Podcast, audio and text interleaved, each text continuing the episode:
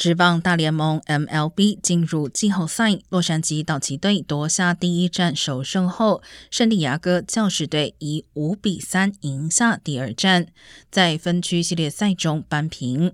而周三晚间在道奇球场举办的第二战有个小插曲，一只大鹅在第八局道奇防守两出局时误入球场，降落在右外野一带，比赛因此短暂遭到延误。